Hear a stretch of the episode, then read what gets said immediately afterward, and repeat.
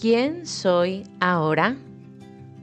Mucho se dice que para vivir algo diferente, porque estamos cansados o ya no queremos lo mismo, entonces hay que movernos, que no somos un árbol. Y sí, estoy de acuerdo con ello.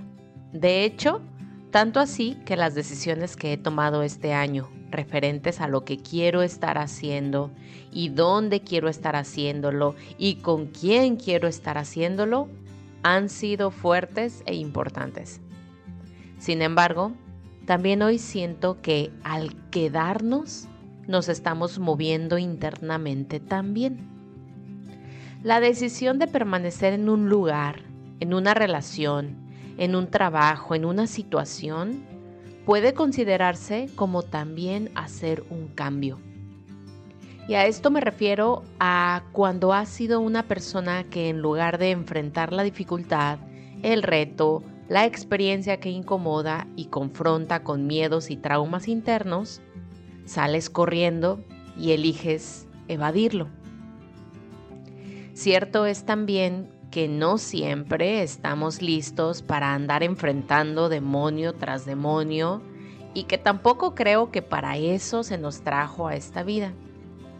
Pero sí creo que igual de importante es esto de quedarnos. Podremos quedarnos para revisar lo que sí y lo que no me gusta de mí misma en una situación. Lo que he crecido gracias a quedarme.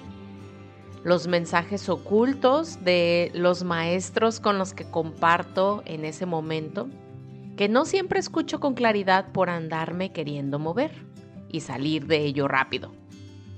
Lo que me ha transformado también el simplemente estar y participar en la experiencia. Coincido con la idea de que cuando el momento, la relación o el espacio resta más que suma constantemente, entonces puede ser un gran indicador de que es necesario salir de ahí. Y entonces sí, física, mental o emocionalmente movernos. Pero, ¿qué pasa si el aprendizaje viene por quedarnos?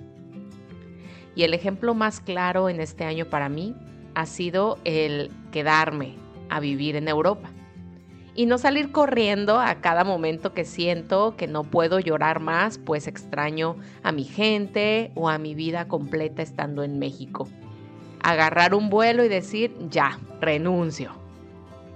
Lo cierto es que avancé y no me estoy quedando acá por comprobarle a nadie, ni siquiera a mí misma, que pude hacerlo y que soy una campeona, sino que me estoy eligiendo a diario, quedándome, porque hay recompensas súper lindas para mí mi relación y el capítulo de mi vida que estoy recibiendo aquí. Y lo estoy escribiendo yo misma. Un capítulo sin duda que me ha conectado con mi autenticidad y mi vulnerabilidad, que no es más que miedos y ego. ¿En qué puedes hoy quedarte? Pues sabes que tendrás un movimiento significativo interiormente al hacerlo con presencia, atención, gratitud, paciencia y mucho amor, quédate. Seguro hay sorpresas ahí para ti.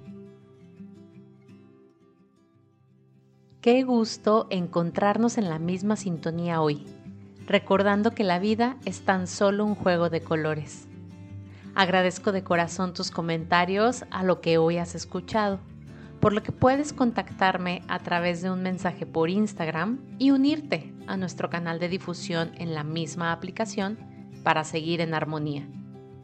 En la descripción de este episodio te dejo el enlace directo.